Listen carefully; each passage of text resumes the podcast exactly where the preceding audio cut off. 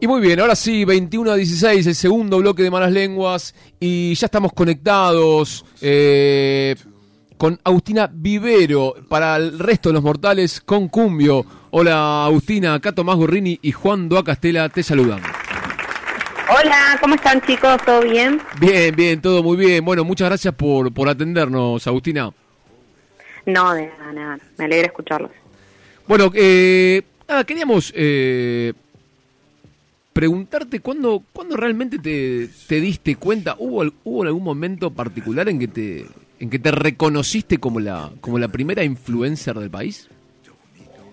Mira, la- lo que me pasó a mí fue re loco, y es que en ese momento no había tanta información en la época de Fotolog, no sabíamos si estaba pasando lo mismo en otro lugar del mundo. Claro. Después con el tiempo, investigando un poco, descubrí que en Latinoamérica por lo menos no pasó eh, hasta que pasó lo mío, por eso vinieron del New York Times para entrevistarme. Ah, Tranqui. Y estaba, claro, y estaba pasando algo similar, pero al mismo tiempo en Estados Unidos con The Cobra Snake y, y Cory Kennedy, no sé si conozcan, pero eran unos eventos muy conocidos que se armaron Sí. y que de ahí nació una influencer que se llamaba Cory Kennedy. Y mm, bueno, después pasó el tiempo y hace algunos años me citan para el Martín Fierro Digital y me entregan un Martín Fierro como la primera influencer, entonces eso fue un poco como lo que ahí, lo que coronó, porque Claro. una cosa es la información que yo había encontrado, pero ya otra cosa es que una premiación tan importante te homenajee así.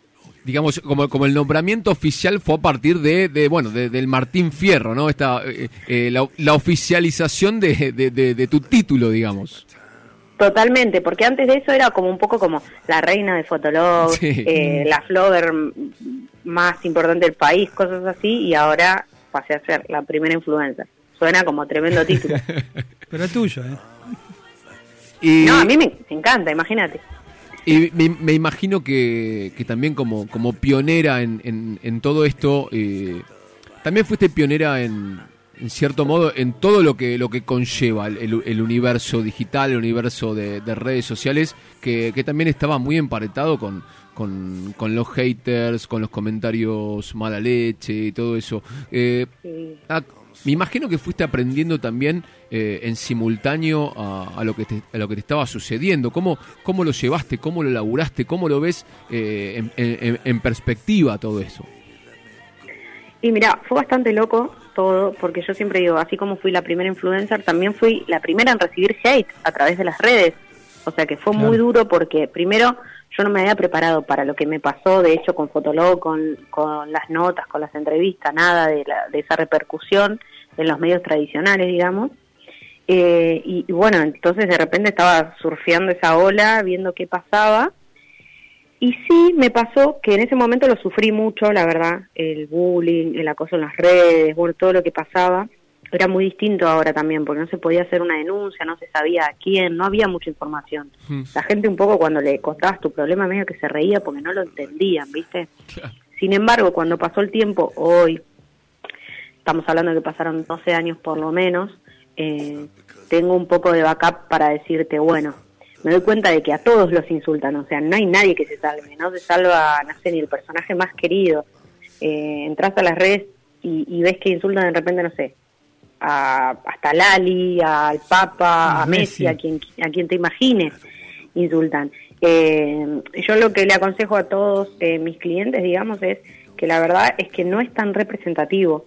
Eh, a veces se generan tendencias, por ejemplo, con insultos hacia una sola persona y cuando vos vas a la fuente, encontrás que son menos de mil usuarios tuiteando tanto que generan esa tendencia. Pero no representa 40 millones lo que pase con mil usuarios. Claro, claro. Y ahí hay toda una cuestión de, de- de- de en- entrenarse uno mismo en, en qué importancia le da ese universo de las redes, ¿no? Dentro de, de la vida, que supongo que para cuando uno es joven debe ser difícil. Sí, yo pienso que hay casos distintos, ¿no? Seguramente a un ser humano que no esté tan expuesto públicamente no le pasa, no debe recibir hate, o, por lo menos será uno, algún vecino o algo cada tanto, pero no es tan común. Sin embargo, si vos sos un personaje público, un político, un artista, tenés que estar preparado porque tenés que estar en las redes sociales o te quedas afuera. Y si estás, tenés que entender que tiene un montón de beneficios y cosas positivas, como bueno, también tiene este lado malo. A veces la gente es mala leche, a veces no recibís los likes que querés, o sea, pasa un, poco de todo y, bueno, es armarse para eso. Y es lo que te decía antes, mi consejo es entender que no es representativo, que recibas un par de insultos no quiere decir que todo el mundo te odie y que también existen un montón de herramientas como restringir en Instagram, bloquear en Twitter, etcétera. Agustina, y vos cuando, cuando atravesaste todo este camino de ser, eh, como dijiste, la reina de los vloggers, era muy joven. Eh, ¿cómo, ¿Cómo fue que te convertiste específicamente en la, en la reina de los vloggers? ¿Cómo fue que ya venías trabajando algo en redes sociales? ¿Tenías alguna idea o, o simplemente tu, tu cuenta empezó a tener éxito por algún motivo que, que vos no entendías? Venía chusmeando hace un montón, la verdad. Venía mm. de otros fotologs que, que llegaron primero a Argentina, pero eran, por ejemplo, fotolog.terra.cl de Chile, después uno.br de Brasil. Me gustaba bastante. Yo todavía no sabía que eso se llamaba red social, sino me gustaba la idea de que publiques una foto y otra gente te comentaba y te hacías amigos por ahí que no conocías.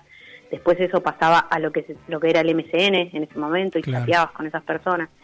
Después llegó Fotolog la verdad es que empecé a tener bastantes seguidores, organizamos un encuentro en el Abasto con chicos que también tenían seguidores y ese día habíamos citado a cinco y nos encontramos con que cuando fuimos éramos como 15. Entonces dijimos, che, ¿qué onda esto? ¿Por qué todos no publicamos eh, miércoles que viene todos al Abasto y a ver quién viene? Así fue que se fue llenando el Abasto. Y, como mi usuario, digamos, Cumbio, en ese momento, eh, se hizo más conocido, y, empezó a llamar la atención de la prensa tradicional. Creo que eso fue un poco lo que me coronó, ponele, como, como la reina de los flowers. Lo que pasaba es que todos querían saber quién organizó el abasto, que había sido yo, y, y cómo pasó. Entonces venían a entrevistarme y mi fotolog pasó de ser uno conocido como el resto de los chicos a ser uno expuesto en, en tele para todo el país. O sea, creció muchísimo. Estamos hablando con Agustina Vivero, Cumbio. Eh, en ese momento, en, todo esto que estás contando de, las reuniones en el abasto, de todo lo que, lo, que pasaba ahí, ¿se daban cuenta que, ahí se estaba originando, creando algo, surgiendo una especie de, tribu urbana o simplemente lo, lo, lo transitaban y después con el tiempo se dieron cuenta de lo que se estaba originando ahí? No, yo creo que lo transitábamos. De hecho, nos enterábamos de que eso podía ser una tribu urbana por la tele. Claro. Y que nos comparaban con los emos, con, bueno, hasta con los rockeros, con, en su momento con los Stones, los Rollingas, con, bueno, con un montón de, tribus urbanas, vamos a llamarle. pero no, no teníamos conciencia. De hecho, si bien en ese momento yo investigaba un montón qué se usaba en Fotolog, qué era lo que más servía, veía las estadísticas que tenían mucho menos información, mucha menos que ahora, eh, y me la pasaba como investigando desde mi pequeño conocimiento y mi compu, me doy cuenta que no tenía la noción de lo que iba a ser, de lo que es ahora, ¿no? En ese momento pensaba que no se monetizaba a través de las redes, o sea, no te generaba un ingreso, yo la plata que ganaba la, hacía tipo haciendo presencias e invitando a la gente desde mi fotóloga a ir. Canje. Pero la plataforma en sí no te daba nada. Claro. Eh, y Agustina, en... ay, perdón. Em, ¿Qué pensás que, que, tenían eh, los floggers, ponele? Em, para esto, todos estos chicos que aparecieron ahí, ¿eran chicos que estaban buscando un lugar de pertenencia, que no tenían dónde caer? ¿Qué, qué les ofreció el, toda la movida de los floggers a, a, a, los chicos en ese momento? Yo creo que separaría en dos partes. Por un lado, la plataforma, tiene que ver con una moda, algo que se impuso, como después se usó Facebook, se usó Twitter y, va pasando. Eh, pero sí el, el, abasto y los encuentros que hubo por todo el país, cada, cada ciudad, cada provincia tenía su shopping en la que se encontraba. De hecho, acá mismo en Buenos Aires había chicos que se juntaban en Plaza Oeste, en el Unicenter, estábamos los del abasto, había otros en el Boulevard de Adrogué, bueno, había por todos lados. Eh, yo creo que eso sí nos dio un espacio más de pertenencia, otro lugar donde hacer amigos, otro espacio seguro para divertirte. Creo que sirvió mucho para los que no tenían en ese momento, por ejemplo, no teníamos para irnos de vacaciones o nos habíamos llevado materias y nos teníamos que quedar en, en el verano, bueno, fue un, un resuceso. ¿Y notas cierta, cierta similitud en, en, lo que ustedes construyeron con lo que pasó también un poco coincide la época, ¿no? De, este nuevo surgimiento de, una generación también muy vinculada a, todo lo urbano, a todo lo de, lo de la ciudad, eh, que obviamente es lo que empezó en el quinto escalón, lo que, lo que sigue siendo el trap hoy en día, pero notas ciertas similitudes en cuanto a esto que te preguntaba también Juan sobre lo que los unía. Gente que quizás eh, el interés eh, pasaba por otro lado, quizás en un contexto donde era eh, el rock, el deporte, y, lo de ustedes tenía que ver con otra cosa, lo mismo que pasó con esta generación, con todos los frutos que dio después, ¿no? Vos, sí. Duki, etcétera. sí, re, de hecho en el Abasto había muchos raperos como Sony, eh, Rabbit, bueno, hubo varios que estaban ahí en una crew que se llamaba Hip Hop Abasto y, en la, que convivían súper bien con, con nosotros, con los Flowers en ese momento. Yo creo que lo que pasó es distinto, o sea, sí, bien, si bien por un lado hay mucha gente por una cuestión de pertenencia también que se acercó, gente que iba a ver, pero también hay un diferencial y es que los chicos que estaban ahí participando tenían un, un claro objetivo que eran las competencias en las que participaban y un talento para mostrar. En ese momento los que hacíamos en Fotolog, lo que hacíamos era sacarnos fotos, divertirnos, era más como algo recreativo. Creo que lo que pasó después en el quinto escalón tiene que ver más con el talento también y con, con chicos que estaban, eh, no digo, no sé si preparados para lo que pasó, pero que sí lo soñaban y que, y, que trabajaban para eso. Em, después de, de, toda la movida de los floggers y todo el tema de Cumbio como la reina de los floggers, las notas, etcétera, vos hiciste como una conversión o, orientaste todo eso, esa experiencia que habías tenido en lo que haces ahora, que es eh, los contenidos digitales, eh, el asesoramiento en las redes sociales, pero trabajaste eh, con gente como Gerardo Sofovich, como Mirta Legrand, que, son personajes que uno se los imagina bastante distantes de tu mundo. sí, sí, este, sí, pasé por todo. ¿Cómo fue esa experiencia? Cuando yo empecé a ver que se apagaba todo lo que pasaba con Fotolog, me decidí a estudiar.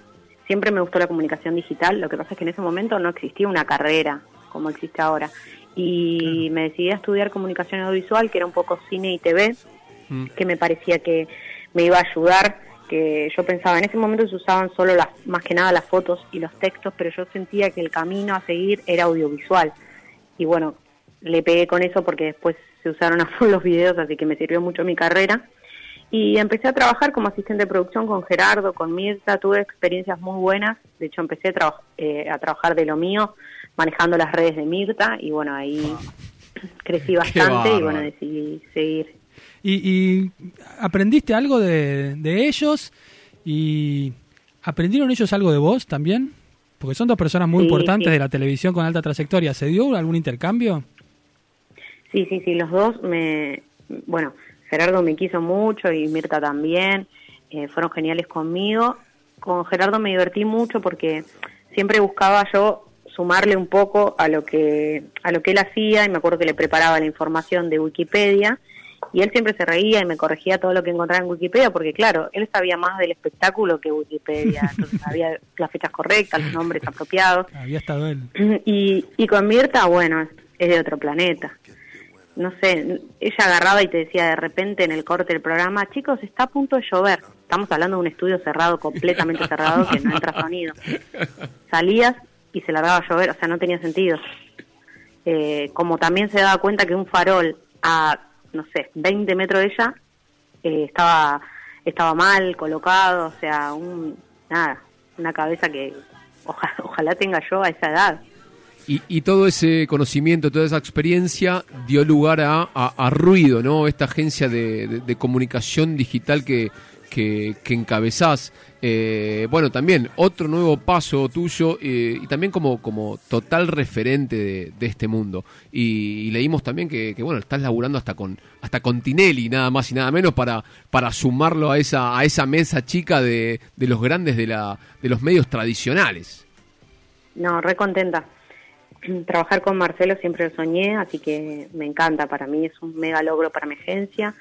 Eh, Ruido Social Media es algo en lo que ya venía trabajando desde que arranqué con Mirta, digamos, pero hace unos pocos años le dimos forma, le, dimos nombre. Mm. Y nada, súper contenta con todo lo que me pasó, es, es muy loco, eh, porque de tan chiquita haber tenido decidido lo que me gustaba, eh, y haber sentido tanto que Internet era para mí, que era mi futuro, mi, carrera, y sentir hoy la pasión que siento por mi trabajo. O sea, a mí me encanta lo que hago, realmente me gusta muchísimo. Y eso hace que, que siga creciendo también mi agencia, ¿no? Que pueda seguir haciendo cosas, que acepte desafíos, que me cope tanto todo. Agustina, eh, bueno, la verdad, muchas gracias por, por el tiempo que nos estás, que nos brindás. Eh, es un placer escuchar con vos y además sos una persona encantadora. Este, mm, quería aprovechar para, ya que sos la banderada de la, banderada de los floggers, iba a decir, mira, como una evita de los floggers, la, la reina de los floggers y también todo el conocimiento que has desarrollado desde antes que exista la carrera, como decimos, de contenidos digitales. Una pregunta medio como eh, oracular. ¿Por dónde ves que sigue eh, la Internet? ¿Qué es lo que ves que se viene en materia de redes? ¿Qué, qué, qué percibís? ¿Qué sigue? Bueno, yo creo que va a haber varias etapas. Primero y ya lo, lo más próximo es que los videos van a tener, ya tienen mucha más llegada que las imágenes, pero creo que eso va a ser cada vez más y que ya vas a tener que empezar a pensar todos los contenidos como video, no tanto como imagen. Eh, otra cosa a pensar también es todo esto que se viene del, metaverso, que, es, lo que va a pasar con el futuro, ¿no? Eso me parece impresionante. La otra vez leía acerca de, de Centraland, no sé si lo conoces, es una especie de, de, mundo también virtual donde vos podés comprarte un terreno. Vos vas a Centraland y te compras un terreno. Y hablaba con uno de sus creadores y me decía que que, en poco menos de 50 años eh, estaba esa especie de distopía de que uno iba a tener un monoambiente en caballito, llegaba a su casa, se ponía esos lentes y, su, exactamente. ¿Qué, ¿Qué, sensación te da eso? ¿Te asusta? Eh, sobre todo alguien que está tan empapada de todo esto, ¿no? O, medio que, no te digo que va a ser así, pero, pero hay una tendencia a, lo más parecido a eso. Mira, a mí lo que me pasa, y, y, lo pienso desde la época de Fotolog, de hecho creo que me enseñó mucho eso, es que no me tengo que asustar, sino que hay que adaptarse al cambio. Las cosas que vienen es para mejorar la comunicación, o eso es lo que intentan por lo menos, después hay que ver si sale o no. Así que hay que estar dispuesto y, abierto a escuchar y lo que me parece a mí lo mejor siempre, yo trato de mantenerme actualizada con todo lo que sale, sea TikTok, sea Twitch, sea lo que sea, eh, y después tener la posibilidad, la posibilidad de elegir. Una cosa es no saber y quedarte afuera por no saber, por la ignorancia, y otra cosa es saber y poder decidir que no querés pertenecer o que no querés estar porque no te conviene, porque no te gusta. Y yo creo por otro lado también que es una gran apuesta, es como cuando te preguntan por las criptomonedas, y puede ser un éxito lo que compres, como no, viste, te puede ir, te puede ir muy mal, mañana te puede caer. Creo que eh, con este tipo de, proyectos también es un poco lo mismo. Obviamente en este momento peso y se supone que tiene mucho futuro, pero hasta que no estés dentro de 50 años en ese monoambiente viviendo tu vida digital, no, no tenés nada seguro. Lo firma Agustina Vivero, Cumbio, para todos los oyentes de Malalenguas. Bueno, Cumbio, la verdad, un, verdadero placer, como, como dijo Juan. Y yo me quiero ir con, así como hubo un Cumbio hace 12 años, ¿quién, quién es un poco así? ¿Hay alguien que, bueno, digas, mira, sigan a estos dos, tres, que, que, va a pasar algo? Eh, no sé si tenés alguien de, o de redes, o de Twitch, o de todos estos universos que, que estamos aprendiendo día a día. Bueno, te puedo decir los que me siguieron, de hecho, que para mí fue Julián Serrano en YouTube. Sí. Y, o sea, quiero decir que, que generaron algo similar y así fuerte como lo que pasó en su época con fotos. Julián Serrano con YouTube y después, lógicamente, Coscu con Twitch, lo que está haciendo es tremendo. Hay muchos chicos, pero está, no sé, Marquito Navaja, hay tantos, pero lo que lo que generó Coscu es increíble. El nuevo, un nuevo rockstar, el, el Coscu. El mundo, y a otro nivel, porque en Fotolog hablaban, no sé, acá los medios de Chiche Helbun y no sé, algunos canales, pero estamos hablando de que lo que hace Coscu tiene resonancia en el mundo. Bueno, Cumbio, te, te agradecemos muchísimo y éxitos en todo lo, lo que emprendas. Gracias, les mando un gran beso. Agustina Vivero Cumbio pasó por malas lenguas, nos dio lecciones de redes, de internet y hasta de vida. Ya volvemos.